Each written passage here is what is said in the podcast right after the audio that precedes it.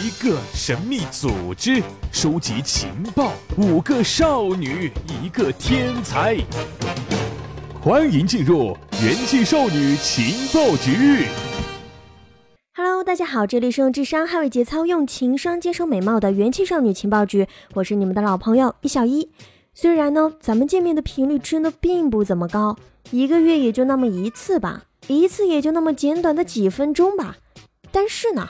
我是真的很想念大家的，特别是每到月初，天才小编找到我说：“嘿，小一，小一啊，这个月到你啦，到你啦，差不多时间录期节目回馈大众啊。”哎，于是为了给大家每一个月一次的好印象，我和天才小编花了很久很久很久很久的时间，找了些选题和大家分享，然而一一都被否决。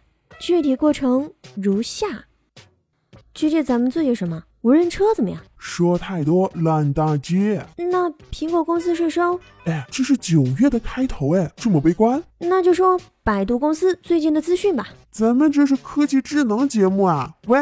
呃，哎，所以你看到最后，我们并没有商量出什么个结果。这期节目具体做个什么鬼？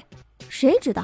好啊好啊，男人相亲没有女人在场。他们很难互相妥协。哎呀妈呀，他们还打起来了！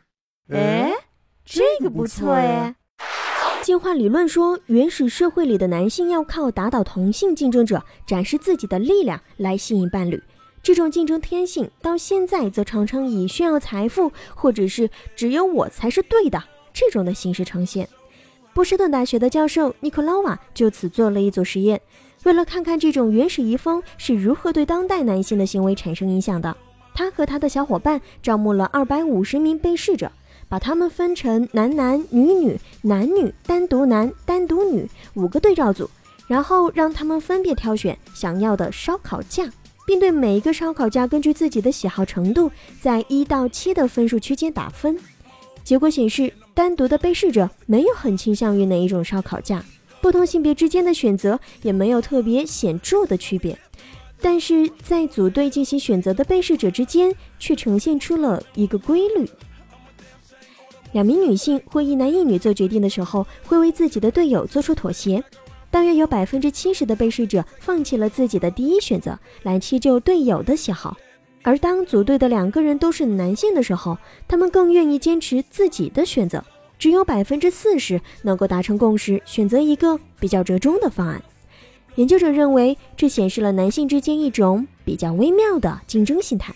他们和同性在一起的时间会更难搞一点，以此来显示自己的男子气概。换句话说，就是男人相亲需要协商做决定的时候，女性之间或者是女性和男性之间，总是倾向于在其乐融融的缓和氛围下，就这么愉快的决定了。而男性之间则会优先选择对峙，走极端。不过，这项调查也有着明显的局限性。论证当中，除了山顶洞人行为理论，尼克罗瓦并没能解释为什么在交流当中坚持自己的第一选择，就是在展示着男子气概。